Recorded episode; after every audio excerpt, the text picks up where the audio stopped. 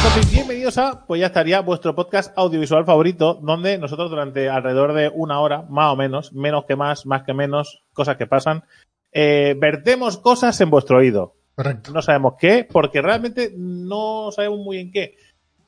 Hay cosas que sí las tenemos como medio preparadas, como por ejemplo, de qué va a ir una sección, pero muchas veces las secciones ni siquiera están preparadas, es decir, son vagos retazos que se unen según va saliendo. Hoy, de hecho, eh, hemos tenido el pequeño problema de no saber quién hacía la sección. Bueno, No, voy, a, no, voy, a, voy, a, voy, a, tenía muy claro. voy a- Es que no ha ido así. es iba, que iba, iba ahora mismo a aclarar mi entrecomillado, que es que en realidad Drake tenía muy claro a quién le tocaba hacer la sección y yo no tenía claro que yo era la persona indicada para hacer la sección. Pero es que el tío coge, mira qué memoria tiene que me dice, pero si yo hice la última, hice su última y se la pela que hayan pasado de esas seis meses. O sea, es que le daba igual, él, él tenía anclada en la cabeza, Sí, sí. posiblemente no fuera ni la última que hizo. Sí, O sea, sí, sí, sí, sí, de hecho fue con Raúl. Eh, es que me acuerdo ahora, digo, ay, sí, en ese estaba Raúl y luego hicimos la que no estuvo Raúl. Es verdad. Claro, claro. Que claro. no llegaste a hacer Pues, sección. eh, exacto. bueno, sí, como Bueno. sí que hice sección. Sí, sí. Sí, sí, Esa se, sí, se llama Pues ya estaría. Correcto. Pues ya estaría. Así que lo que vamos a hacer es hacer, ya sé que mucha gente lo aplaudirá y hay gente que, que vamos a hacer lo que había planeado para la sección anterior, que es lo de cómo sobrevivir o qué hacer en caso de que eh, caiga una bomba nuclear. eh, ¿Qué hacer, básicamente? ¿no? Sí. ¿Cómo, ¿Cómo llevarlo? ¿no? ¿Cómo hacer tu... ¿Cómo es el post en bomba nuclear? ¿no? Eh. Voy a, voy a contarte una cosa que no sabes, ¿vale? Ahora mismo, que es que he dejado toda la interfaz como después del último directo. Es decir, está lo de hoy no se juega aquí arriba, está Thanos por aquí, el, el logo de qui- Random empieza a Topic. quitar cosas. empieza a Ahora, quitar ahora, ahora, ahora voy a ir a quitar cosas. Está el, el brownie, el brownie en honor, quitar- en honor a, a lo de, a lo de, bueno, a- eso igual lo cuentas hoy. No. No, vale. Pues eso, si queréis verlo, hay un vídeo de hoy no se juega, que es el directo que hacemos los sábados por la noche. Llevamos dos sábados por la noche hechos. Que el último fue. Todo hay que decirlo. A que lo vayáis allá a escuchar y ya está. Pero sí, es, es como un pues ya estaría, pero en directo. Que, Efectivamente. que viene a ser lo mismo, pasa que. in- in- Pero la gente con- participa. Claro, ya está, pero viene a ser. Y Ya que no es una cosa regular, que la gente no se flipe Que no se pensando flipe que esto va a ser todos los Dos sábados. horas y pico todos los sábados. No, no, ni todos los sábados. Que esto no va a No, ser. no, no, otro día no. El día mi mujer me dijo, dice, esto de todos los sábados, ¿qué? Y dice, hombre, pero porque tampoco íbamos a hacer nada. Digo, pero cuando tengamos que hacer, dice, me estoy olvidando. Digo, "No, problema, cariño, yo te quiero. Entonces, eh, acabo de quitar el brownie, eh, voy a quitar la- el refresco de cola que hiciste ahí el experimento. Esto no sé qué es, el carrito de la compra. Eh, al Steve con la chorra fuera le voy a dejar.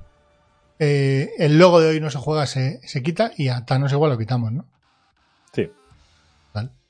Que no sé qué Básicamente hoy vamos a hacer la misma mierda de siempre. eh, hablaremos un rato de nuestras mierdas. eh, Vamos a recomendar una merienda que pues, será un plato combinado de esto de geek. ¡No! Eh, geek ha hackeado de la sección, así que me tocará hacer sección a mí. Yo hablaré de una serie barra película que, que, que he estado viendo estos días y así hablamos un poquito. Creo que no he hablado de ella, pero bueno, creo que no.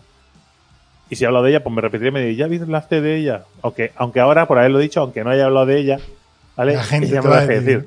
Sí, Correcto. seguro. Entonces, eh, pues eso, y hablaremos de cómo sobrevivir a uno, lo cual tú no creas si no da tiempo, porque tenemos noticias, tenemos cosas. Y si da tiempo, si cabe la sección, ¿no? Pues ya Si veremos. Drake decide que da tiempo, tenemos una hora para ganar máximo. Llevamos cuatro minutos gastados. gastados, no invertidos, eh, gastados. Estos son gastados, ¿no? Así es la vida. Invertidos. Bueno, Invertidos. pues vamos, vamos rápidamente No, a tu pues sí. merienda. Hoy nos sobra, hoy nos sobra, hoy vamos sobrados. ¿Cómo? Sobrados como. Qué bien hilado. Qué bien hilado esto, ¿eh? Sobrados como el, el- la merienda de hoy, que son palmeritas de hojaldre con sobrasada. ¿Qué te, ha- ¿Qué te ha pasado a ti con las palmeritas? Pues, ¿Qué te ha pasado? Aparte de que estás borroso, ¿qué te ha pasado con las palmeritas? estoy borroso. A ver. ¿Sigo borroso? Sigo borroso. Sí, sí, borroso. Te puedes... ¡Cámara! Ahora. Ahora sí. Eh, palmeritas. Pero Palmeritas. trajiste unas rellenas de naranja. Hoy De ahora las de... ¿Qué te pasa con Esto las no palmeritas? están rellenas. Bueno, pero Piensa ¿qué que te pasa es- con las palmeras? ¿Hay Ajá. alguna marca que te a ti individualmente y no me lo has dicho? Sí, claro. Te estás Pal- llevando... Te, está- te estás... ¿Cómo Te era? estás llevando, te estás llevando una mordida en palmeritas y no me has dicho nada. Que Correcto. no pasa nada, eh, que, que si es del barrio la tienda y la promocionas, para ti las palmeritas, pero Correcto. eso se habla, se dice, porque hablo yo con la tienda aquí al lado del barrio de, De- con- Confecciones con- Manueli. Sí, con supermercados es- Scrubs, ¿no? Con supermercados Scrubs. No, me no, con la, con la de esto y hago, y traigo bordaditos y, y hilos de dales y cosas así. Muy de nuestra línea. Hostia, eh, hoy quería, Pero ya está, pero oye, pero déjame explicar un poquito cómo hacer palmeritas Ah, de hojaldre palmeritas, con sobrasada, ¿no? que nos vas a decir cómo hacerlo. Sí, sí, sí, sí, sí. Se coge una Que no son lámina. compradas. No, se coge una lámina de hojaldre sobrasada y lo primero que hay que hacer es poner en el horno a precalentar unos 120 grados. Estiras la masa, untamos la sobrasada por toda la masa. No hay que echarle mucha cantidad, simplemente cubrir la superficie. Cuando ya hayamos esparcido, Sobrasada, como, como si la sobrasada que eso fuera de untar. Quiere decir que eso es imposible que sea poco, pero bueno. cuando hayamos esparcido la sobrasada, empezamos a doblar la masa. Por uno de los extremos empezaremos a enrollar la masa hasta la mitad y con el otro extremo lo mismo. Entonces haces el- los dos churritos hasta que se juntan, ¿vale? Una vez enrollados los extremos, tendremos la masa en forma de churro, cortaremos trocitos de un centímetro de grosor, ponemos los trozos en la bandeja y, y para el horno para adentro. Horneamos 10 minutos aproximadamente y listo. Palmeritas rellenas de sobrasada. Y no tiene mala pinta. No estás viendo la foto, pero no tiene mala pinta. Es un poco raro. Pues está Eso- rico, está rico porque es palmerita que está rico y sobrasada que está rico. Es hojaldre. Que- que- tú- a mí me dijeron una vez que, que la morcilla, que es sangre, y la sobrasada, que es eh, que, que, no- que, que me dijeron, pero eso no engorda. La morcilla que va a engordar, digo, la morcilla no engorda mis cojones, y eso lo sangre, la sangre no engorda, digo, tú estás, tú no estás bien. Es el mismo que es el. No es el que se nutre de sol. Eso tenéis que ver al. O es que ahora hay como lore i- intercruzado entre Ya. demasiados podcasts, tío. Sí, sí, sí. Entonces está Y dispersado. además todos están en el canal secundario, y es un poco. es un Bueno, poco pero, raro. ¿Dónde está este? Sí. decir, esto es fácil. En el mismo, sí, sí, en el mismo sitio. Mismo sitio. Eh, entonces, hoy quería comentar una cosa que me ha dejado muy flipado, porque el otro día, como hicimos la entrevista del FUNS, ¿vale? Que pronto saldrá para todo el mundo puesta, que ahora está para Patreons y suscriptores. sí. Eh, me fijé en una cosa que me hizo mucha gracia respecto a cómo la gente monetiza sus canales. Gente que yo veo de manera esporádica, como, como el superviviente, por cierto, el de la moto, el de la moto de África sigue vivo, ¿vale? Sigue vivo. Sigue vivo. Otro día vivo en África. Noti- noticia de última hora, ¿no? Sí, dice, el último capítulo que le vi, dice, hostia, he pasado tres noches muy malas, no sé por qué, ¿vale? Solo bebiendo agua porque algo me ha resentado mal. Digo, El agua. Es es que, es que posiblemente cualquier cosa te va a resentado mal. Dice, si comes platos, tengo pez de río eh, con arroz. ¿Quieres? Sí. Está Dale, rico el pez de río. Rico el pez de río, gilipollas. Vas a morir. Pero en fin. Y, y además se ofende cuando dice, bueno, lo- aquí, aquí solo somos los, somos, somos los de fuera los que vemos agua embotellada, ¿eh? Eh, Los de fuera y los ricos, digo, por algo será. Titán. Te voy a hacer- ¿Quieres que te haga un camino de puntos y sigues tú las líneas? ¿Haces, construyes tú las letras o...? Pero bueno, en fin. ¿Vale? Eh, ¿No crees que lo que- exagera un poco todo? Sí, ¿no? se quedó, hombre, yo creo que sí. Pero se quedó, también es verdad que va muy en su, es que hay gente esta que no muere porque no tiene que morir. Es decir, no porque haga las cosas bien. Sí, por casualidad, básicamente. Exactamente. Entonces, eh, eh, porque habrá mucha gente que haya muerto y no nos hemos enterado. Porque de hecho él hablaba de un, él está muy ofendido porque no le dejan hacer eh, safaris con la moto. Por razones obvias.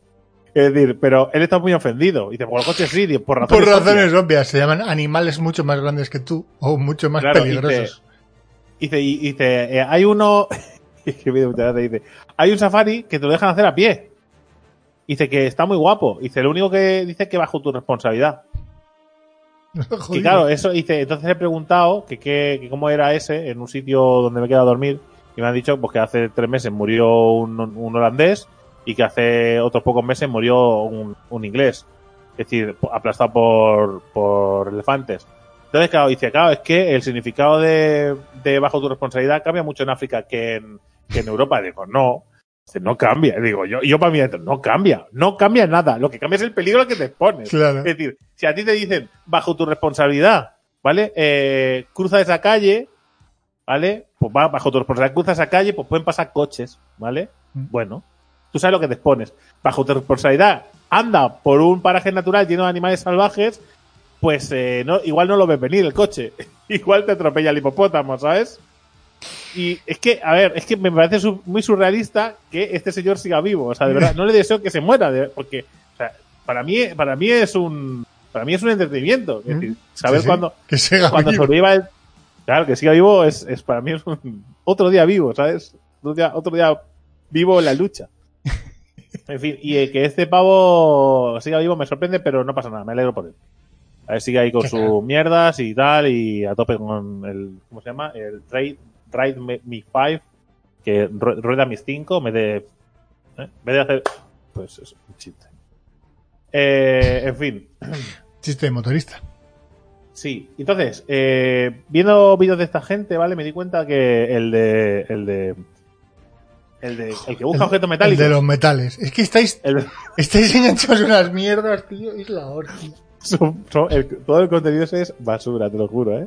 Es basura que no veo, pero a veces me salta un vídeo. Yo ya no lo veo ese contenido, pero a veces me salta un vídeo y siento la curiosidad de, pica- de clicar. Claro. Y clico, tío, me, es que fue, me arrepiento. Es el, Huff- es el Huffington Post del, del youtuberismo, ¿eh? Co- Correcto. Entonces clico. Y el otro día eh, clico a uno del, del de los metales, ¿vale? Y dice, hoy, porque además es de Asturias, ¿vale? Dice, hoy me he ido a un río, ¿vale? Se llama Virgilio, que el nombre, así para ser un crío, no mola una mierda. Pero si eres adulto y llamas Virgilio, si sabes lo que es, mola bastante. ¿Sabes por dónde viene el nombre de Virgilio? No, obviamente. ¿No lo no. sabes? Pues los que lo sepáis, a que, a que mola. Que mola. Y que, que lo busque en Google. Que ya está esperando que le quede. No. Eso no es así. Pero pues, Virgilio mola. Como nombre así random, si no sabes de dónde viene, dices Virgilio, es Virginia en. ¿No? Vir- Virginia en. Para hombres, ¿no? Masculino. Eh, No, no, no, no pues, sabría, eh, de- no sabría decirte qué es. Entonces, este señor, ¿vale? Dice, "Ah, me voy a ir a un río a buscar cosas y tal, porque como ha hecho un buen día, han venido turistas, y a ver qué rasco del río, porque, spoiler, saca un par de, eh, un par de mm, cámaras de esas 4K de, de, de GoPro, ¿vale? Y un par de teléfonos. Que además es todo buena persona el chaval, porque mira las tarjetas, ¿vale? De los móviles y tal, y se pone en contacto con la gente y se lo envía, se gasta dinero en enviarlo a, a los que se lo encuentran, que ni siquiera se lo queda, que, que es un titán y que me sabe mal. O sea, no puedo hablar mal de este chaval porque además es que el tío es toda buena persona, ¿sabes? Igual después es mentira y la mitad de las cosas las queda o las revende, pero de cara a cámara es lo que dice. Entonces, tal como dice esto, vamos a ir a un río, pero antes de nada, acordaos que nos patrocina eh, este juego para móviles en el que hay ci- 500 personajes y podremos ah, interpretar a unos personajes de, en un juego de rol y, lucharemos contra otros y estaremos en se llama que no se llama no sé cómo se llama no voy a hacer promoción al juego pero es un es un pero es que me ha flipado porque en otro me ha pasado lo mismo patrocina el vídeo que se hace una campaña pero lo está metiendo en vídeos en, en canales muy random o sea, eh, este que va sobre política, ¡pum! Vídeo del, del juego Sí. este para móviles. Este que es de detección metálica, ¡pum! Juego para móviles. Digo, pero tío, o sea, en serio, el que, el que mira esto, que da la cosa que puede de rebote, me has pillado a mí.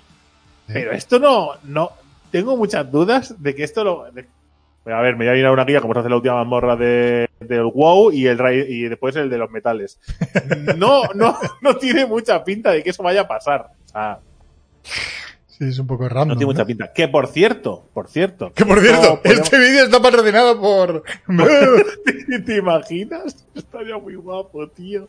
Que criticáramos eso y lo hiciéramos. Que no Pero ahora, ¿eh? public- Pero, pero Sí, sí, ahora. pero que no critico la gente haga no, promoción de, de cosas, que al final es la forma en la que tienen de ganar dinero, o la que tenemos. Si algún día alguien nos envía una promoción que, que no es una puta estafa o que no nos parece dañino para el usuario. Correcto.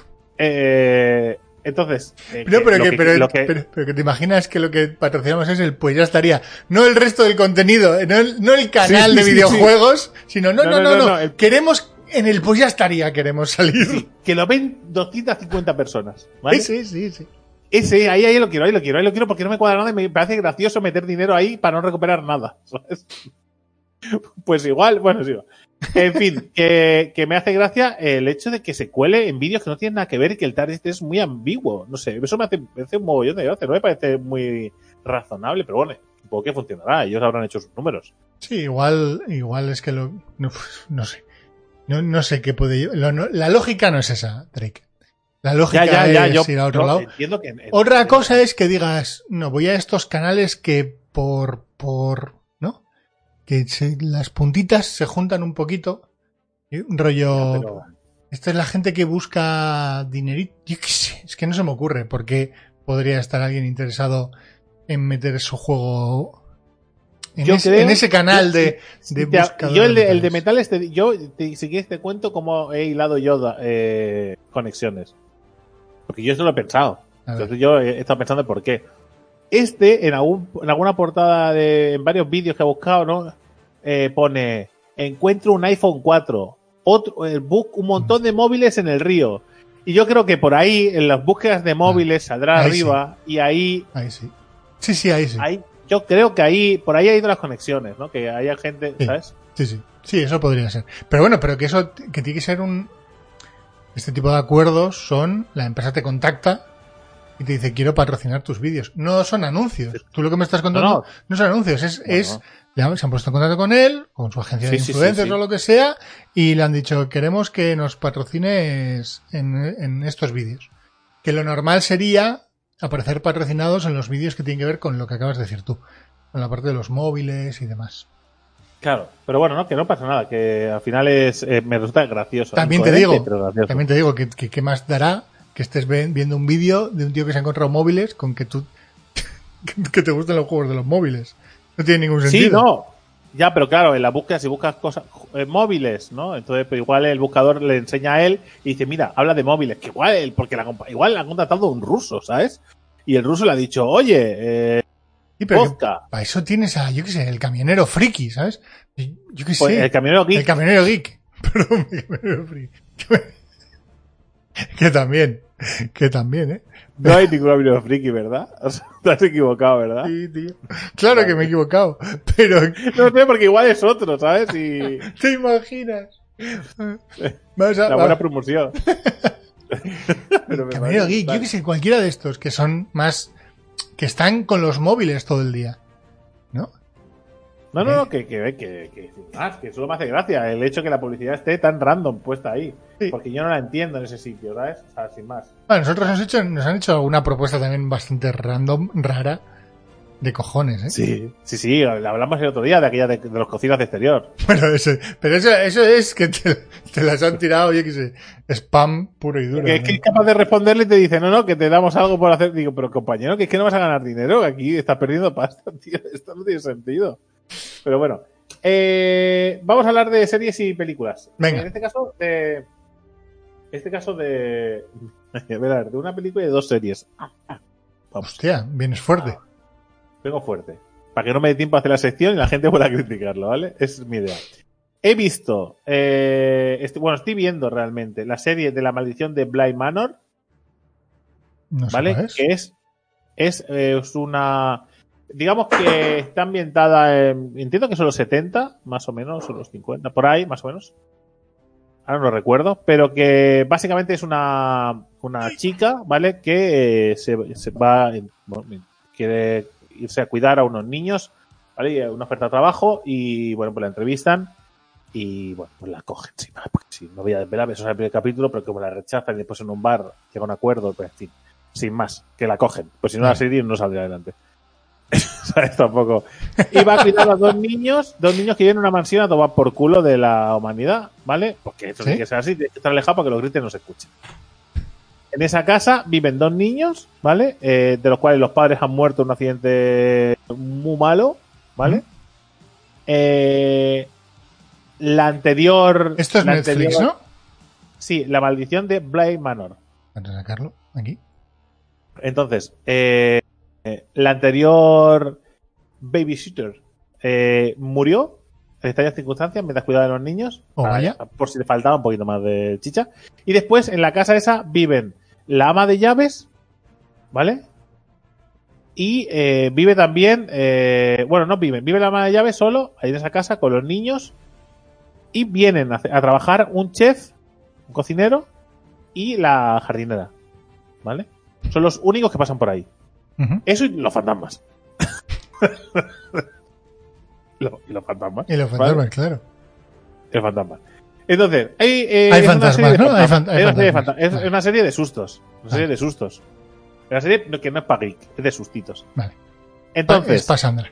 Entonces, eh, no está mal, la verdad es que la serie no está mal porque la estamos viendo y nos está gustando. Además, cuando mi mujer me dice vamos a poner un capítulo de la serie esa, de las, la de los fantasmas, ¿vale? Que es como mi abuelo, mi mujer es como el abuelo con las películas de, la, de arte marcial que dice ponme una de patadas, ¿no? Pues mi mujer es ponme una de fantasmas, ¿no? Sí, tío.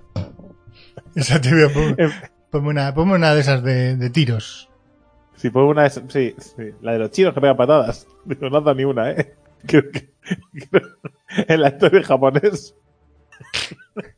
y, y es de guerra. Y, y- solo dan puñetazos. Eh, Sí, sí. Entonces, eh, tiene que tiene bastante que ver con, con los subtítulos porque, claro, a ella también le ha pasado algo, ¿vale? A ella, a ella le ha pasado algo también. Ella ve una cosa. De ella ese, eh, tiene, trae, un- trae su cosita de casa ya. Es decir, ella no viene a un lugar hombre, encantado. Claro. Trae su encantamiento de casa. su propio encantamiento lo trae de casa.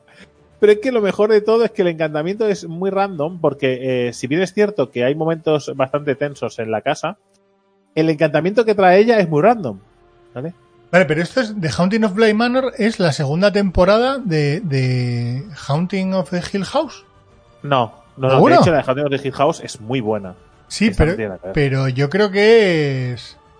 que- ¿Precuela? Que es, que es, o secuela, no sé qué es.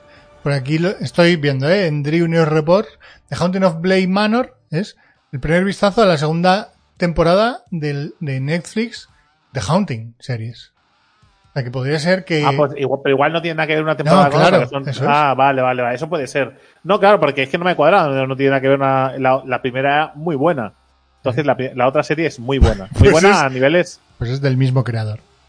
Pues la primera muy buena. Esta está bien, pero la primera es que hasta creo que hasta dos capítulos antes de acabar, excelente. Después baja un poco.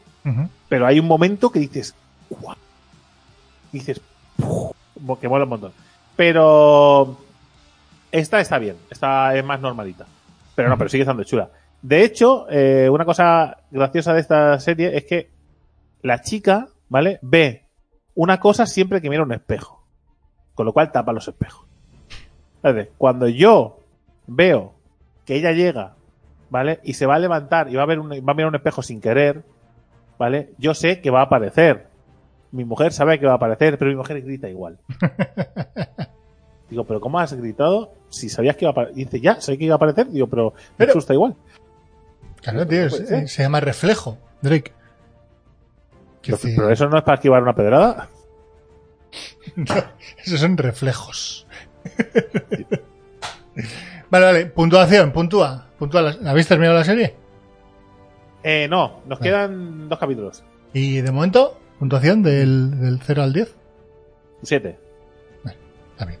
Y a Un la- siete, de hecho, de hecho es un 7 sin contar el último capítulo que es un poco flojo. Si fuera, si contar el último capítulo, porque no, a ver, sería muy injusto que un capítulo más flojo bajara, pero si no se iría al seis y medio, que el último capítulo, pero bueno, bien, bien. bien. De momento un Y 7. además, es, y además es que el último capítulo, el- al final, hace una cosa muy loca. Es que ese es, es el capítulo de atar cabos. ¿Sabes? De toda la mierda que te ha ido mostrando, atar. Y claro, cuando atas cabos no es tan molón como cuando te van. ¿Sabes? Sí, sí. Sí, sí, sí. Entonces, la otra serie. He empezado a ver la nueva temporada de Star Trek Discovery. Vale. También Netflix. Star Trek. Discovery. A los caballeros creadores de esa serie, eh, me quito el sombrero ante ellos porque Sí. es espectacular. O sea, podrías empezar a verla desde este capítulo, ¿vale? ¿Mm? Es, que, es que es brutal. Es que es como una serie nueva. Porque Sí. realmente, o sea, sí, porque es que realmente lo que. O sea, el arco argumental de Discovery acababa la segunda temporada. ¿vale? En sí. Que yo creo que es lo que tenían ellos pensado. Digo, vamos a hacer una temporada. Cuando vieron que podían colar dos, colaron una segunda, pero ahí se acaba el arco argumental. Menos que queremos que hagan más, ¿vale? Pues los mandamos al futuro un montón de años y empezamos de cero allí. Y además mola un montón Mola. porque eh, llegan, llegan a. Aquí hay un, poco de spoiler, pero creo que más que spoiler, es- creo que se ven cosas en el tráiler. Yo no he visto el tráiler. Entonces, si me la, me la recomiendas muy fuertemente, es que es- hace, o sea, las películas de Star Trek, las nuevas, las he visto y me han Hombre, gustado. yo es que. Sí, es que yo creo que sí. Yo creo que esta serie. Es que, joder, ¿cómo no recomendar esta puta serie? Es que es muy buena. A mí me parece muy buena. Y el primer capítulo que es doble, a partir, ese es la criba. Si el primer capítulo doble te gusta, tira millas. Si no te gusta, deja de verla. Creo que es la criba. Pero el primer capítulo doble de la primera temporada. La verdad, hombre, sí, sí, yo te recomiendo que la veas entera. Entera, sí, sí. Para que sepas por qué está ahí. O sea, para que entienda. Pasa que como el cambio es tan radical, ¿vale? Eh, pues claro, y además le- sale un personaje guay. Y las cosas como pasan. Te lo juro que en mi, co- en, cora- en mi corazón de Trekkie, a mí me gusta Star Wars, me gusta Star Trek. En mi corazón de Trekkie dije, "Joder, ¿cómo huele a Star Wars esto? o porque había ciertas cosas que dije, que dije, a ver, es Star Trek y es Star Trek y se ve que es Star Trek. Pero hay un par de cositas, hay como un, hay como un filtro, ¿sabes? Ya no de, pero hay un filtro a nivel de cohesión de las cosas que dices, Mm, Aquí ese está puntito, la ¿eh? fuerza, Que ¿eh? le queda, que le queda, no, la fuerza no, evidentemente, ¿eh? pero a nivel de- del espacio, a nivel de, de visual, de, de batallas y de cosas, ¿no? Se ve un poquito más ágil y un poquito más tirando a, a Star Wars que le sienta muy bien. Es decir, a ver, es que es un. Le sienta de 10, porque si coges todo lo que es Star Trek y le añades un poquito más de dinamismo a la hora de hacer ciertas cosas, no le puede sentar mal. Sí, sí. Que yo sigo siendo fan de posiblemente de, de la, de la más lenta de todas, que es la nueva generación, que se pasaban el día en una sala, hablando de cosas que pasaban en una pantalla. O sea, si, si y es así. O sea, Star sí. Trek era cosas que pasaban en la nave, en un, en un set que habrían cuatro habitaciones y ya los actores de un lado a otro, baratísima esa serie de hacer, porque el primer día gastaron en carpinteros Y ya, ¿no? y a partir de ahí tira millas a hablar, a hacer diálogos, ¿sabes? De vez en cuando bajaban a, a un desierto con piedras. Y es que es muy triste, pero, No, pero es pero es así. que es así. Los argumentos eran brillantes. Ahí, ahí por eso enamoraba esa serie, porque los argumentos y las tramas estaban muy bien hechas, eran muy divertidas, tenían mucha cosita. Oye, a mí, yo Claro. reconozco que, que no, yo no, no podía con ella. Yo era más de Stargate, que vino después. Hombre, Star, hombre, Stargate. Pero Stargate, la mejor de todas, la que se canceló. Sí, pero sí, sí, es verdad que es, que es la mejor de todas. Pero Que no es que las otras fueran malas, ni muchísimo menos. Pero es que esa era. no, era la que mejor hecho está, hecha estaba. Era la. pero la un última. salto a- adelante en la ciencia ficción diciendo, ¡Buah! oh, oh, Sí. oh". Pero, Porque- pero no estaba MacGyver. Atlantis, Atlantis, que estaba MacGyver muy de vez en cuando, Sí. también era muy buena. Sí, pero ha perdido bastante. Quiero decir, después de todo lo de MacGyver, ¿no? Es cuando. Pero, pero ahí, ahí salió Jason Momoa por primera vez. Ahí era un runner. Jason Momoa, el primer papel de televisión es ahí. El famoso Jason Momoa eh, salió de runner, que los runner eran unos que Pues ya no me acuerdo de nada, tío. Tenían que. Bueno, pues creo que la han puesto entera en Prime Video, creo. Pero bueno, mírate Star Trek Discovery. No te líes no, ahora no, a ver. No, no me voy a poner a ver Stargate por segunda vez. No hay tiempo suficiente para ver cosas nuevas. Me voy a poner a ver cosas del pasado, ¿sabes? Y después, rápidamente, hablamos de una película que se llama Consejos de una canguro para cazar monstruos. Yes. Conse- a ver. Consejos de una canguro. De una canguro para cazar monstruos. Esta es una película nueva que han puesto en Netflix, es película, ¿vale? Eh, y va, eh, básicamente, o sea, va un poco de la mano de Dentro del laberinto de David Bowie. Sí.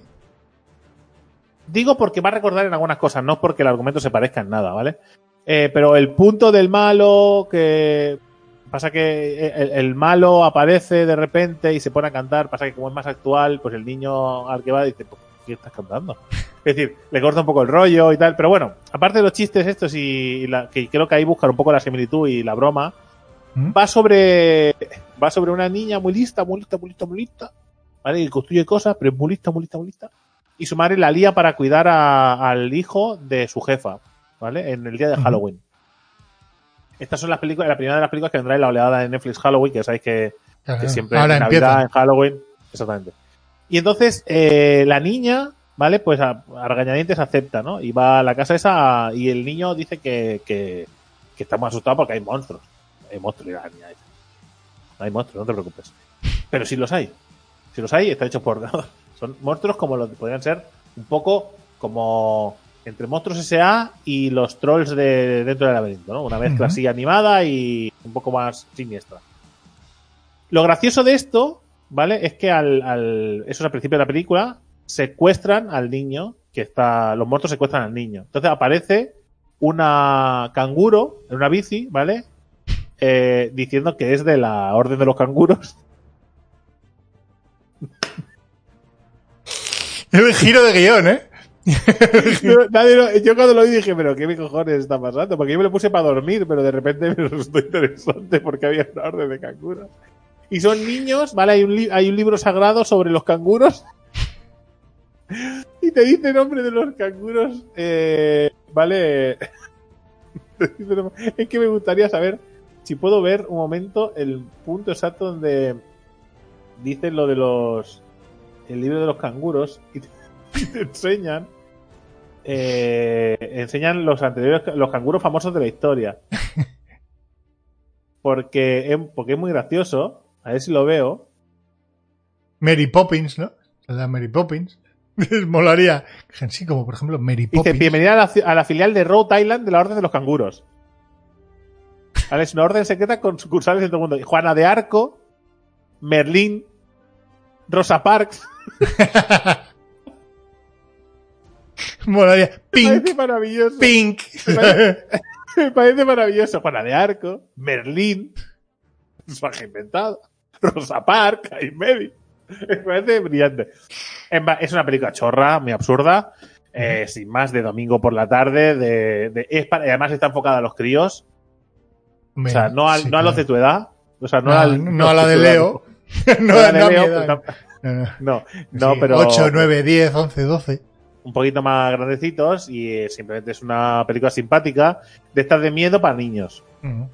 ¿Sabes? Sí. De, uy, monstruos. Sí, ¿Sabes? pero lo que tú has dicho me parece que está muy bien. O sea, es, es el- la del laberinto, ¿no? Sí, un En el into the, into the, ¿cómo era? Ya no me acuerdo en inglés. pero bueno. Dentro del laberinto. Dentro del laberinto. Sí. Eh, No, pero- o sea, Into the Labyrinth. que las palabras que te faltaban en el Labyrinth. No, se pero, no, pero en inglés creo que no se llamaba así, no me acuerdo. Eh, adiós, Drake. Y bueno, y en estos minutos de publicidad tendremos a Drake fuera de cámara, porque nos ha dejado aquí en pelotillas. ¿Qué? Ya, claro, dentro del laberinto. Pero mira a ver, llama. Tengo, la tengo edición de coleccionista mira, mira a ver, con sus tarjeticas. Mira qué tarjeticas más bonitas. ¿puedes mirar el, el título original? Sí, mira, es de Jim Henson, que Sí, también sí. es de la, ¿sabes? De, eh, de los Muppets y esas cosas. Mari- marionetista. Marionetista. Eh,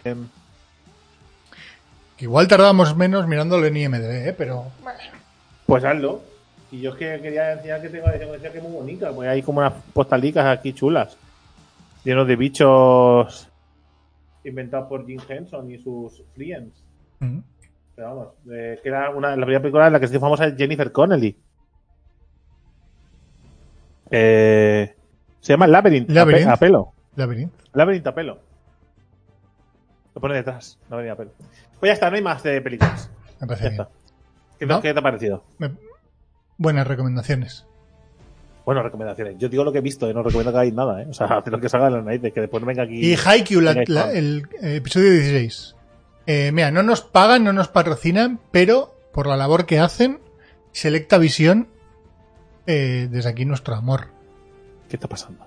Nada, Si no nos paga esa gente. ya, pero Esta Selecta, visión, suéltate unos euros o algo. Selecta Visión que trae Simulcast. simulcast gratis para todo el que lo quiera ver. Eh, los viernes a las ocho y media de la tarde, hora española, publica Haikyuu, la segunda parte de la temporada. GQ. Que ya hizo Buen la capítulo, primera. por fin, ¿eh? Por fin, ¿no? Los, los tres de esta temporada, de la segunda sí, pero este parte. ha sido muy bueno. Este ha sido muy bueno. es Y el- eh, vamos a. ¿cómo, ¿Cómo va de tiempo? Eh, vamos, 34 minutazos. eh, No da tiempo de hacer noticias. Quedan 25 minutos. Vale. Te leo las los titulares y hacemos dos noticias. Vale, como vais diciendo, ¿vale? Después de este microcorte que vosotros no habéis de- detectado, O sí. o sí. Vale, vamos a leer las titulares de varias noticias y el geek elegida, ¿vale? Y las leemos, sin más. Primera, esto no es una noticia, esto es la página web, que además he he leído la portada y molaba, dice, ¿cómo, cómo sobrevivió un pájaro después de que un gato le desahuciara? Pero bueno, una brasileña intenta cobrar la pensión de un anciano fallecido haciendo creer que vive. Hostia, esto es eh, un muerto está vivo, muy vivo. Tres, ¿no? Yo lo dejo ahí. Un hombre recorre las calles de Florida en un vehículo impulsado por un soplador de hojas. Vale. ¿Cuántas, cuántas es opciones la- me vas a dar? Eh, seis. O sea, vale, pues vamos a elegir una de las cinco. tres La primeras. última la quito porque da para la sección. Cinco. ¿Qué es la talosofobia y cómo puede ser curada? Vale, esa me interesa. Arabia Saudí construye una réplica de la ciudad española de Murcia en el desierto. Murcia en el desierto es Murcia. Es decir, Por primera vez en la historia de la humanidad envía al espacio un nugget. vale. El nugget y la talosoterapia. Talo, ¿Cómo es? La talosofobia. ¿Sabes lo que era talosofobia? No, por eso. Quiero saberlo. Vale. Quitamos las demás y ya sabéis que son noticias que nunca descubriréis por culpa de Geek. Esta, esta sección es así. ¿Qué no sabréis porque Geek La culpa de? Geek. La traición de Geek. Me parece bien. La tradición de Geek. Una semana más. La talasofobia básicamente es el miedo al mar. Vale. Al, al, Vale. al talaso. al, al mar. Entonces, eh, ¿por qué existe el miedo al mar? Pues básicamente los expertos, bueno, eh, esto le pasa a muchas personas, ¿vale? Y la fobia a muchas cosas existe por razones muy lógicas, más allá de lo que podamos pensar. Porque eh, el, el- la- el miedo a algo es irracional y proviene de nuestros instintos primarios. No es una cosa eh, preparada. Aunque sí que es verdad que eh, cosas, eh, hechos muy puntuales de nuestra vida pueden generar una fobia. Sí. Pero la fobia a la oscuridad, por ejemplo, no tiene por qué venir de ningún trastorno, o al mar, que viene de la mano que del, de, del de la oscuridad. Correcto. ¿Por qué? Porque lo que nos da miedo del mar no es el mar en sí, sino lo que oculta, lo que no vemos. Es decir, cual, el miedo viene de lo que hay eh, en general, o sea, es personas que se acercan al mar y, y empiezan a sentir ansiedad, ¿vale? Mareos e incluso llegar a desmayarse o ataques de pánico o de nervios. Porque eh, piensan que debajo de, de la superficie puede haber cualquier tipo de animal salvaje que les pueda hacer daño, eh, pinchos, eh, rocas que les pueden rasgar la piel, cualquier cosa, ¿vale? Que incluso seres fantásticos, es decir, que no es una cosa racional. Pueden pensar que debajo está el kraken, Claro. O, Vale. eh, o Nessie. Correcto. O Nessie, exactamente. Entonces, es verdad que a pesar de, de eso, los especialistas de las fobias como hipnotista estadounidense Mark Carlin apunta que el incremento de la fobia del mar y específicamente a los tiburones puede relacionarse con la moda de las pelis de los tiburones. Es decir, que hay, hay fobias que sí. O, o con la sección que hizo Geek sobre cosas que matan más que un tiburón. Hizo famoso este canal. Correcto, exactamente, cosas que matan más, más que un tiburón. Eh, entonces, lo que dicen básicamente que para pasar una fobia de estas hay que seguir un tratamiento, esto no se cura mágicamente. El hecho de no es recomendable, si le tienes miedo a algo, enfrentarte a lo loco. Si, si es una fobia de verdad, no se le tiene miedo. Si es una fobia, si le tienes miedo a las castañas, pues coge una castaña, ¿vale? Pero si le tienes miedo, a- si tienes fobia a las castañas, no cojas una castaña, ¿vale? Lo que tienes que hacer es un tratamiento y eh, los tratamientos, depende de cómo están foca- focalizados, pueden durar incluso solo 10 minutitos. En 10 minutitos se pueden curar algunas fobias. Em, huele un poco a, a publicidad, ¿eh? No, no. Se explica, ¿vale? Cuando, cuando se sabe exactamente de dónde, de dónde procede, o sea, si se sabe 100% que eso nunca se sabe. Si se, su- si se supiera exactamente de qué dónde proviene la fobia, ¿vale? Y, y qué es lo que produce, la forma de, de gestionarlo y afrontarlo es mucho más sencillo que si no, que hay un tratamiento que es largo, que va a durar años y años. ¿Por qué? Porque hay que explorar los miedos, de dónde vienen y tal. Pero que si lo supieran, no es que lo puedan curar en 10 minutos, nadie puede curar una fobia en 10 minutos, ¿vale? Lo digo ya por si alguien se ha pensado eso. No quería decir eso, lo que quiero decir es que si se supiera de dónde viene, con 10 minutos de terapia se conseguiría. ¿vale? Porque al final nuestro cerebro, nuestro cerebro usa mucho la lógica, con lo cual, si la lógica es aplastante, ¿vale? La Tierra no es, no es plana, eh... es que hacer un chiste en el, episodio 1 de Pues ya estaría.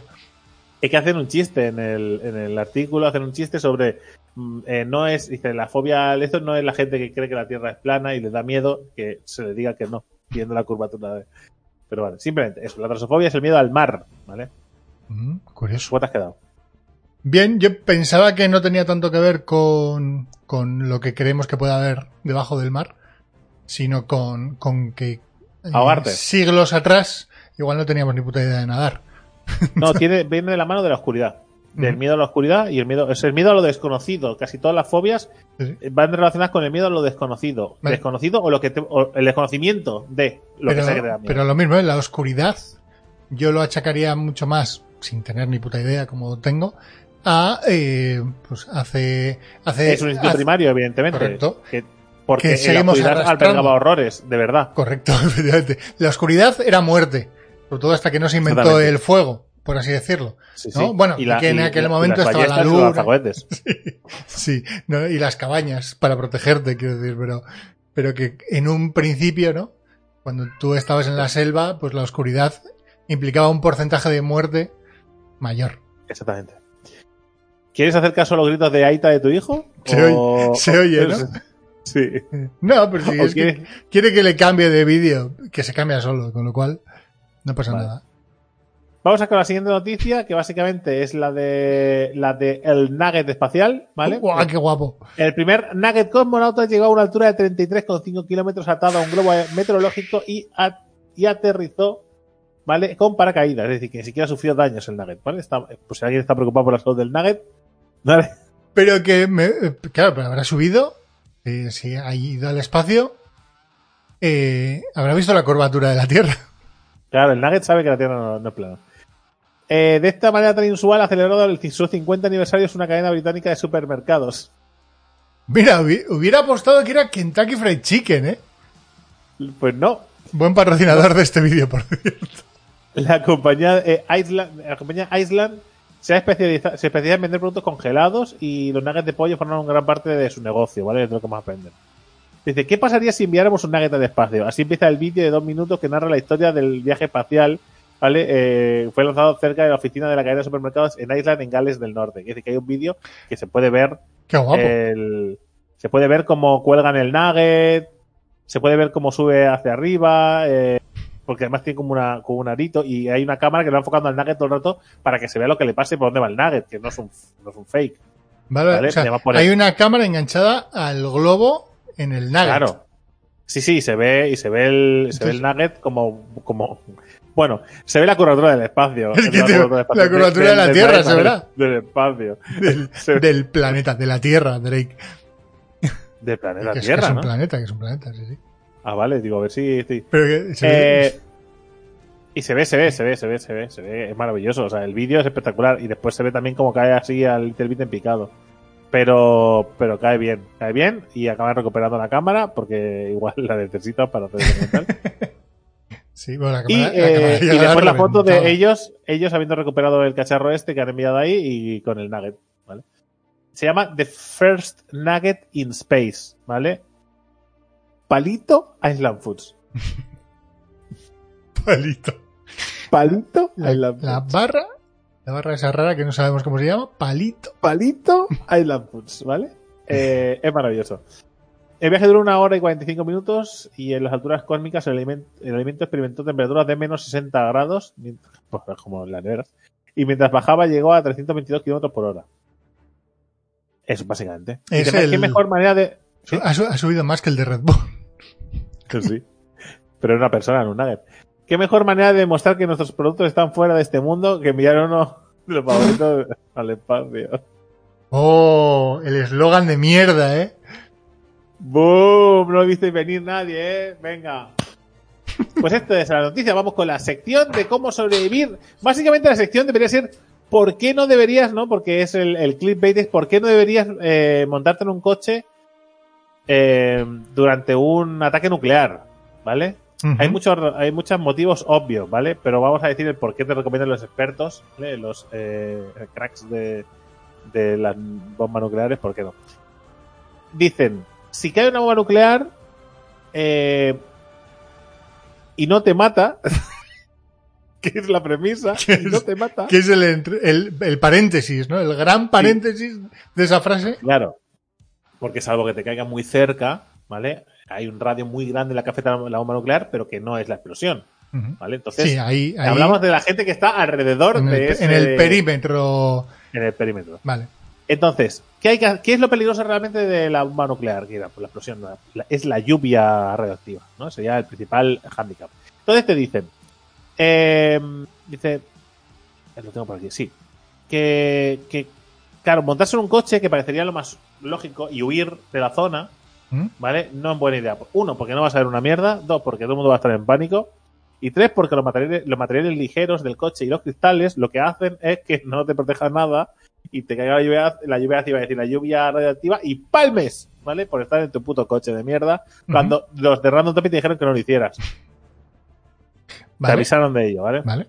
Es algo que Entonces- instintivamente yo creo que haríamos muchos, ¿eh? Sin tener ni Coger el coche y huir.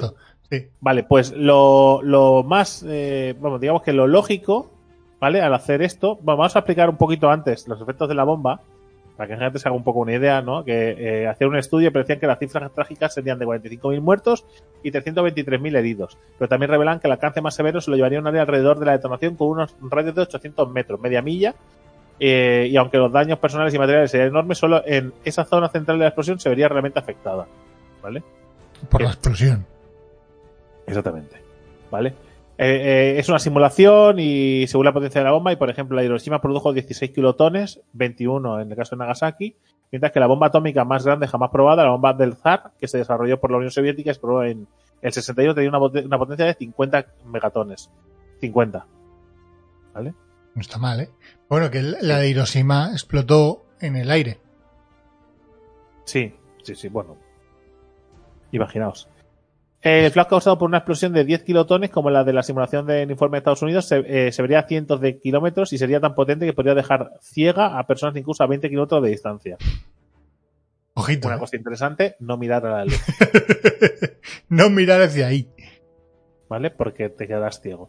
El problema no solo sería el de la detonación, sino todo lo que vendría después. Eso es. Si alguien sobrevive a esa explosión original, hay consejo para que siga haciéndolo tras el caos. Entonces hablamos de la lluvia radioactiva. Tras la detonación, una bomba atómica producirá la temida lluvia radioactiva, que podría exponer a las víctimas más cercanas a la explosión a radiaciones de entre 300 y 800 mm, roent- roentgens en las primeras dos horas, lo que prácticamente mataría a todas las personas expuestas. ¿Vale? Entonces, ¿qué hay que hacer? Pues hay que ocultarse, ¿vale? ¿Dónde te ocultas? Pues lo lógico, ¿vale? Eh, que lo que hemos dicho antes, que sería ir corriendo y escapar, es un error. Entonces, lo que hay que hacer es meterse en un sitio eh, que te protege. Y hay un esquema que te pone, ¿vale? Eh, cómo de protegido estarás. Por ejemplo, en un subterráneo, Mm, Perfecto. por ejemplo, en un parking, cuanto más abajo del parking, Vale, mejor. mejor. Porque un- el, el cemento es un buen aislante. ¿vale? Hombre, si hubiera agua encima, mejor aún. Pero como no tenemos parkings debajo de lagos, que si tienes uno, Chapó. ves allí plomo, ¿sabes? Plomo, agua y... Perfecto. Entonces, pero mucho más allá que digan, joder, pero es que claro, el parking... no". Pasa nada, no es el único sitio seguro. También te puedes meter si tu edificio, ¿vale? Tiene, por ejemplo, pongamos mi edificio, que tiene siete plantas. ¿vale? La más expuesta sería la mía, ¿vale? Y que la de arriba del todo, y la planta baja. Cuanto más en el centro del edificio estés, más protegido estarás. Es decir, que si tienes siete, entre el tercero y el cuarto, ¿vale? Y, los- y- y la zona, digamos, central, que sería la del ascensor, vamos a decirlo así un poco, sería la zona más protegida de ese edificio. Además te ponen eh, la- eh, como, una, ca- como un número de, de protección, ¿no? Eh, cómo de protegido estaría, por ejemplo. Si es una casa de una planta con un subterráneo, ¿vale? Sería de 0 a 4 la, la casa y el subterráneo sería de 5 a 14. Ujú. Si tiene dos plantas, ¿vale? La parte, de, digamos, de abajo sería de 20 de protección, ¿vale? Entre 15 y 49. Y si tiene tres plantas, es subterráneo, porque pensad que todo eso viene así. Sí. El suelo ya aísla, ¿sabes? O sea, pero no podemos meter, no Sí, somos sí, pero topos. como cae de arriba para abajo, ¿no? Sí, pero claro, no somos topos, no podemos hacernos un agujero así rápidamente, con lo cual tenemos casas y Ah. subterráneos. Sí, sí. Entonces, entonces, eh, ¿cuál es el perfecto sitio? Pues eh, lo que decíamos, ¿no? Un piso, por ejemplo, este piso, ¿vale?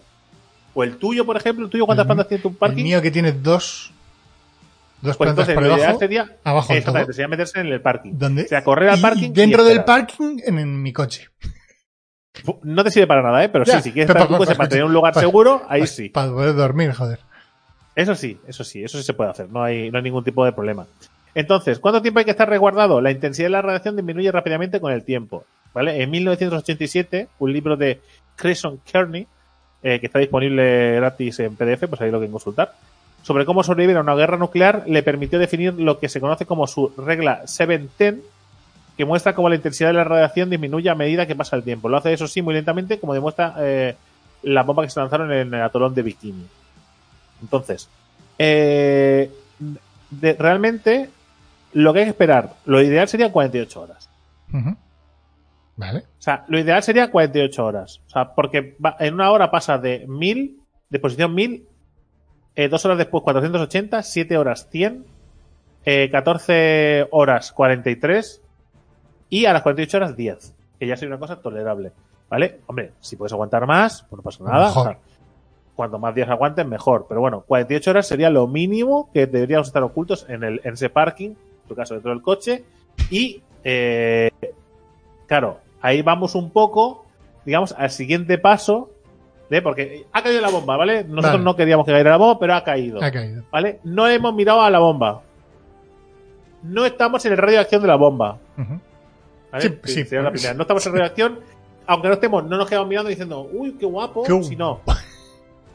Claro, nosotros nos enteraremos de que va a caer la bomba antes de que caiga la bomba.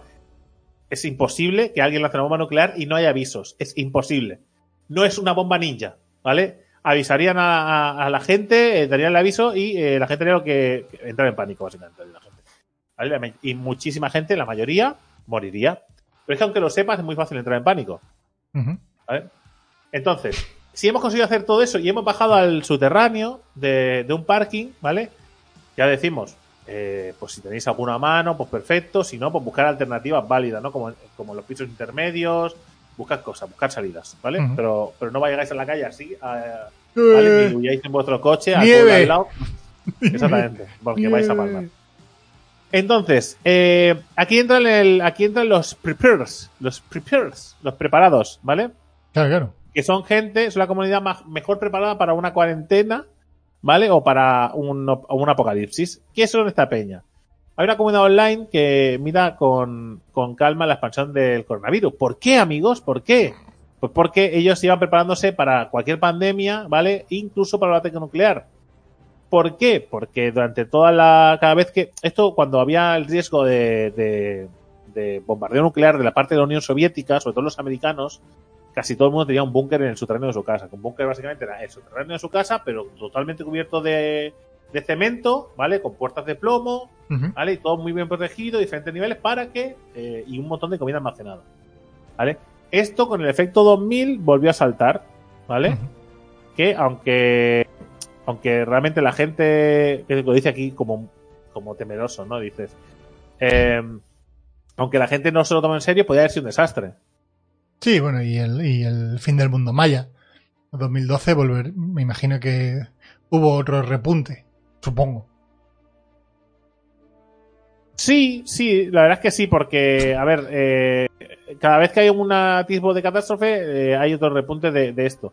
Que básicamente es gente que se, que se prepara eh, y almacena comida, pero además la almacena de una manera, eh, o sea, tiene sus sistemas, no es una, no es, pues cojo un montón de patatas y, no, o sea, tiene un sistema. ¡Papel un- higiénico! un- claro, o sea, tiene, o sea, esta gente está loca, pero no es tonta. Es decir, sabe, o sea, sabe lo que está almacenando y por qué lo almacena. Que después tú te puedes reír de él o él de ti en algún momento. ¿Sabes? Mientras tú estás golpeando su búnker, igual él se está. ¡El loco Joe, eh! Así que era el loco Joe. Pues tú eres el muerto. Tú eres el muerto, Tom. Tú eres el muerto, gilipollas. Ríete ahora de tu puta. ¿Sabes? ¡Vecino! ¡Vecino, que te ¡Ábreme, folle! ábreme! Dice, dice, no lo ves, no lo ves porque estás ahí muriendo, pero te, te- te estoy sacando el dedo así. Me un estoy la sacando una sel- un selfie mientras Sí, te sí. mientras te ve la radiación. Venga, suerte, Tom, suerte, ¿eh? Ahí a, a la mierda, ¿eh? Ríete otra vez, otra vez tu, tu vecino, el del búnker. Y así sería básicamente la venganza de los preppers. O no, o igual te rías. eh, eh, el muerto de hambre que se murió ahí sin un euro porque se lo dejó en un búnker y estaba muerto y no podía ir a ningún lado. Y yo he visto el mundo entero viajando a todo trapo. ¿eh? Puede pasar las dos, ¿eh? Tom se puede reír también. Eh, del viejo Joe. No sé si le llamaba Joe al principio no. Sí, sí, creo que sí. Creo que has acertado. Vale, entonces. En toda ¿qué esta parodia, en todo este guion. A ver, cosa súper importante. Una vez pasen estas 48 horas, ¿vale? Lo que tenemos que hacer, o, o más, ¿vale? Lo que tenemos que hacer sobre todo es toda la ropa que tengamos puesta, ¿Mm? ¿vale? La tenemos que tirar. La tenemos que tirar en una bolsa, cerrarla, abandonarla y quemarla si queremos, ¿vale? No. Y después ducharnos muy bien, pero muy bien. No, es muy importante, sobre todo el pelo. Sobre todo las, las partes con pelo, ¿vale? Cabeza, barba, eh, entrepiernas, espalda, ojete, donde tengáis pelo. Piernas, no sé, Correcto. cada uno sabe dónde Sí, sí, la nariz. Es súper importante que el agua no esté irradiada, Sí, claro. Tiene sentido, ¿no? ¿vale? Eh, así que sed un poco eso, no digáis, "Ah, he sobrevivido, me voy a mi casa a bañarme con el. Con el agua que viene del, del, de- Y a beber. Ya. Ah, muero. vale. Entonces, eso sí podemos ducharnos y tal. Si no, eh, pues nos damos, lo, limpiamos lo mejor que podamos con el agua que tengamos, esa ropa y tal, nos ponemos ropa eh, nueva.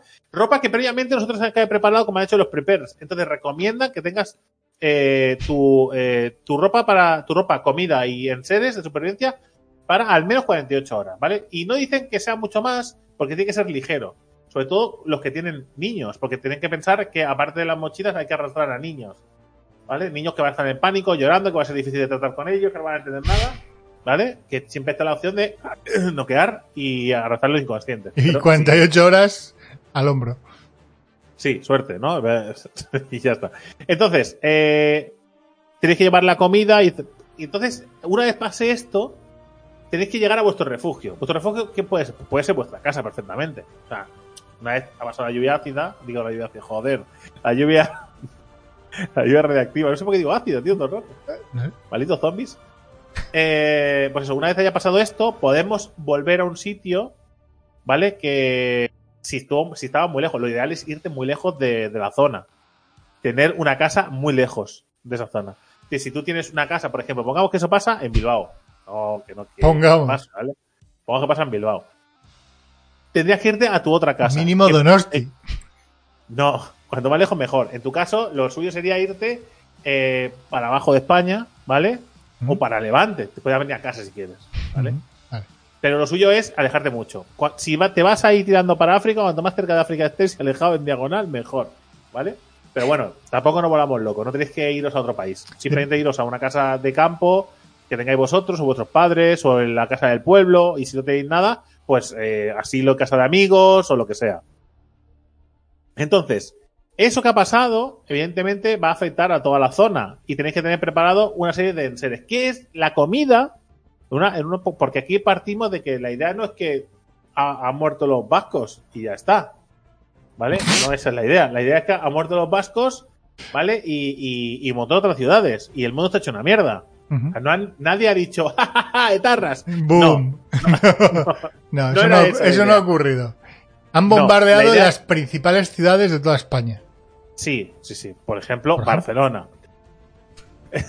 ¿Vale? Entonces, lo que hay que hacer es tener eh, tener cierta comida guardada. A la hora de ele- elegir la comida que se tiene que guardar hay que tener mucho cuidado. Pues yo te digo, Geek, ¿qué, qué guardo? Atún. ¿Qué, qué, qué? No es mala, ¿eh? ¿Eh? No es mala, ¿eh? No ¿Eh? es mala, no, ¿Eh? no es mala, ¿eh? Ahí, ahí la has dado, ¿eh? Pero ¿por qué? Bueno, en lata, ¿no? Todo lo que esté en, la, en envasado y demás que tenga una caducidad muy larga, ¿no? 5, 10, 20 años. A ver, vamos a hablar un poco de lo que se llama la alacena del fin del mundo, Hostias. ¿vale? Que el nombre mola un montón. Sí, sí, sí, sí. Que, básica- que básicamente los preppers eh, creen que la posibilidad de vivir una de catástrofe de proporciones bíblicas es muy real y trabajan en consecuencia para que no les pille desprevenidos. En este sentido, contar con las adecuadas reservas de agua y de alimentos es uno de los pilares básicos del movimiento. Cierto es que los preppers es un fenómeno genuinamente estadounidense, pero que se ha extendido por todo el mundo. Ya, ya dijimos en otro podcast que había habido el tema de los japoneses, que con el tema de los terremotos y tal, no es que es obligatorio, pero que recomiendan No. que todos tengan su pequeña... Pero ellos tienen mucho sentido, ¿no? Que tengan su... O sea, que, que sí que estén preparados, porque realmente Claro, Japón... terremotos, tsunamis, eh, tornados, hay un montón de... Y les pasa habitualmente, que decir, no es una cosa Por- esporádica. Por eso, por eso, por eso. Que, bueno, que si vives en Estados Unidos, en zonas de huracanes y demás, tornados y todas estas mierdas, entiendo que también lo suyo es estar preparado para ese tipo de historias. No para ataques nucleares, pero sí para ese tipo de historias. Entonces, la pregunta esta de qué es lo que tengo que guardar no es una pregunta de respuesta fácil. Si debemos atesorar latas de garbanzos, es mejor alimentos azucarados, cuál es la mejor forma de acceder al agua. Y para, para satisfacer nuestros bear grills eh, que todos llevamos dentro, ¿vale? Sí. Para responder a esa pregunta de tengo curiosidad ¿eh? por la parte del agua. Eh, entonces, eh, la estrategia de organizar la, o sea, la, perdón, hemos preguntado a dos de los expertos eh, más reputados de seguridad alimentaria de España para cuál sería la mejor estrategia a la hora de organizar nuestra despensa para el fin del mundo. Y es más complejo de lo que podía parecer. Las latas están bien, pero no son la panacea. Bueno. ¿Vale? Es- están bien. Es decir, la primera idea que todos tenemos es a, a poner latas a lo loco. ¿Vale? Lo de las latas, que no sé si lo sabéis, se desarrolló su- sobre. Tras una petición de, de- del gobierno francés durante las guerras napoleónicas. Hemos hablado alguna vez de eso. Sí, ofreció 12.000 francos a cualquier inventor que ideara un método barato y efectivo para conservar grandes cantidades de, de alimento. El ganador del concurso fue Nicolas Appert, que descubrió cómo evitar las acciones de los microbios sobre la comida 50 años antes de, antes de que Louis Pasteur, otro francés, descubriera su papel en todo esto. Así que guay. Las latas bastante sofisticadas de hoy, eh, que mucho, mucho más sofistica- sofisticadas que las de Appert, eh, son una buena opción para conservar alimentos durante mucho tiempo. En tema de, a la hora de guardar, eh, ¿qué, qué hay que guardar? ¿Vale? Si elegimos eh, guardar latas, lo mejor es elegir alimentos altamente procesados. Ujú. Muy procesados. Oye, pero Drake, eso es muy, muy, muy poco sano. No, no, no, no estamos eh, haciendo una dieta fit, No, ¿vale? no podemos elegir. estamos- no estamos para No elegir. estamos, esta verdad, no estamos para salir en nuestro Instagram. Aquí lo que queremos es sobrevivir. Y para sobrevivir, lo que necesitamos es que los alimentos estén muy procesados, ¿vale? Que concentren la mayor cantidad de nutrientes y calorías. Claro, Justo lo contrario, más- que si quisiéramos mantener la dieta. Cuanto más, ¿no? Sales, azúcares, Todo, esas- todo. Que al- porque al Porque final igual puedes poco- comer una lata al día. Claro, exactamente. Cuanto, cuanto menos necesites comer para alimentarte, mejor, ¿vale? O sea, no penséis en, en sobrevivir. Pero claro, pero es que si comes eso es igual es cancerígeno. Compañero, bomba nuclear, cancerígeno. Ah, y leemos un poco las cosas, ¿vale? O sea, eh, que te mate el alimento dentro de 40 años, ¿vale? No que te mate mañana el hambre ni la bomba nuclear, ¿vale? Entonces, como apunta la consultora de seguridad alimentaria Beatriz Robles, por si queréis buscar su, su esto, los alimentos ultraprocesados cumplen la premisa de larga conservación sin frío. ¿Vale? Pensad que no podemos encontrar neveras en el fin del mundo. No podemos contar con eso. Salvo que ya dijimos una vez, eh, hablamos sobre que el mejor lugar para sobrevivir a un apocalipsis sería Islandia. Porque tiene muchos recursos naturales, está aislado, Fresquito. tiene frío natural. O sea, tiene un montón de cosas que se pueden utilizar, ¿vale? Salvo que la bomba caiga en Islandia. pero- Eh, No es mal sitio Y- para y empezar a tirar bombas. Islandia, ¿por qué, tío? Para empezar ahí, para empezar ahí, entonces ya nadie puede ir ahí. Si quieres acabar con Ah, el claro, mundo, si quieres evitar. Claro, claro, sí, eso sí. Es un envaso cómodo, manejable y geométricamente perfecto. Cuadrado rectangular, ¿vale? Eh, así como un alto contenido en nutrientes. Lo bueno de todas las latas es que suelen cuadrar y, y meterlo en doblado, que es lo que te quieren decir. Que sí que hay muchas latas que, mira, pero son redondas, como las de atún, sí es verdad. Pero son todas apilables y son Mm. todas, ¿sabes? Tú puedes apilar una lata encima de otra porque cuadran todas con el envase. Y con las latas de, de conservas pasa lo mejor. La ventaja de los, de los alimentos liofilizados, ¿vale? Que es la opción realmente buena. ¿Mm? Ocupan muy poquito, ¿vale? Un buque gigante repleto de latas parece una buena herramienta para sobrevivir al apocalipsis, pero necesitamos mucho sitio. Que eh, si fueran alimentos liofilizados, que son aquellos a los que le quitamos el, el agua, ¿vale? Y los dejamos secos, eh, pues no ocupan nada. ya, Pues, pero eh, es el problema de hidratarlos. Claro, tiene, ese, tiene el pequeño hándicap de hidratarlos. Pero teniendo en cuenta, que es lo que decíamos, que siempre la gente se piensa, eh, se, se vuelve muy loca de cómo almacenar comida para no morir. Pero muy poca, muy poca gente piensa de almacenar agua. Pensar que si falta el agua, claro, decía, te- a- le responde lo mismo, hombre, pero dependemos del agua. Si no tenemos agua, y dice, si no tienes agua para hidratar, vas a morir de todas maneras. si no tienes agua para hidratar, estás muerto. Sí. Así que si tienes agua, puedes hidratar. Y si puedes hidratar, pues vas a beber y vas a comer. Porque lo que hidrates, ese agua que, con la que usas para hidratarlo, te lo puedes beber. Hidratas la comida, la saborizas y le das nutrientes a la comida. Con lo cual, o sea, al agua, perdón. Sí. Con lo cual, Comes te a la- ayuda. Bebes a la vez que. Exactamente. Tú, porque tú puedes, pongamos que tienes setas liofilizadas. Tú echas las setas ahí. Y hay maneras de calentarlos sin electricidad, que hay un montón de formas de hacerlo, ¿vale? O sea, las echas ahí. Eso eh, se humedece, adquiere la textura y la forma que tú tienes. Eso lo sacas, lo usas para comértelo. Y ese agua está lleno de nutrientes y te, y te da. y te sacia, ¿vale? Tanto en sed como en hambre. Así que eh, es muy buen. Es muy... De hecho, si escogéis latas, lo importante, ya sé que vais a decir que es porque me gusta el atún, pero las mejores son las de pescado. No, ¿verdad? Sardinillas, eh, yo qué sé, atún, bonito, todo lo que sea pescado, eh, mucho mejor. En la conserva es mejor y sobre todo que sea en aceite. Si es aceite de oliva, mejor. ¿Vale? Por lo que hablábamos, las grasas, la conservación es mejor que al natural. ¿Vale? Que ahora sí, que no al natural, Drake, que no engordan tanto. Totalmente. Muy bien. Pero ¿qué nos interesa? Sobrevivir, no fit, ¿vale? Entonces, eh, lo que decían, lo que decíamos antes, eh, es- este método de conservación es, en resumidas cuentas, un proceso de deshidratación que no emplea calor, lo que evita en gran medida la pérdida de nutricionales y organolépticas, ¿vale? Que básicamente que los alimentos nos den lo que necesitamos. Aunque es costoso, tiene, como explica eh, la doctora del Caño, grandes ventajas. Eh, puedes liofilizar casi todo lo que quieras. Puedes hacer envases por ración para controlar lo que come cada uno y tener un, un reparto equitativo y además existen métodos para calentar la comida sin, sin necesidad de energía externa. Eh, así como así no habría problemas si no tenemos electricidad. El problema de estos alimentos es lo de acceso al agua, que además debe ser eh, nuestro eh, mayor problema. Y recomiendan que si podemos, eh, por ejemplo, si necesitamos 500 litros de agua, lo mejor sería coger 300 litros de agua y 200 de leche. Porque la leche, porque, a ver, el agua, lo pone malo por aquí, el agua es agua y ocupa lo que ocupa. No, no se puede... Sí, no, se puede- no puedes comprimirla. no puedes comprimir el agua. El agua es agua, ¿vale? Así que asume que 500 litros son 500 litros y vas a tener que tener 500 litros de agua ahí sí o sí. Lo que sí puedes hacer es dividir y puedes guardar también leche, ¿vale? En vez de, en vez de agua, ¿vale? Guardar un poco de leche. ¿Por qué? Porque la leche aparte tiene grasas y tiene nutrientes que no tiene el agua y también te pueden ayudar. Si optas por coger leche, pues menos cantidad que de agua, pero, eh, pero siempre compartirla, no añadirla, porque el sitio no se puede, no se puede modificar. Y, y Entonces, re- en resumen- recomiendan cómo almacenar 500 litros de agua para el fin del Pues- mundo. A mí es lo pues que... la digo, ¿Dónde lo guardas? No, Porque no, en botellas de plástico no, entiendo. Se supone que debería ser en un tanque estanco y, y ahí guardarlo. Claro, no sé muy bien cómo se, cómo se, cómo tienen pensado.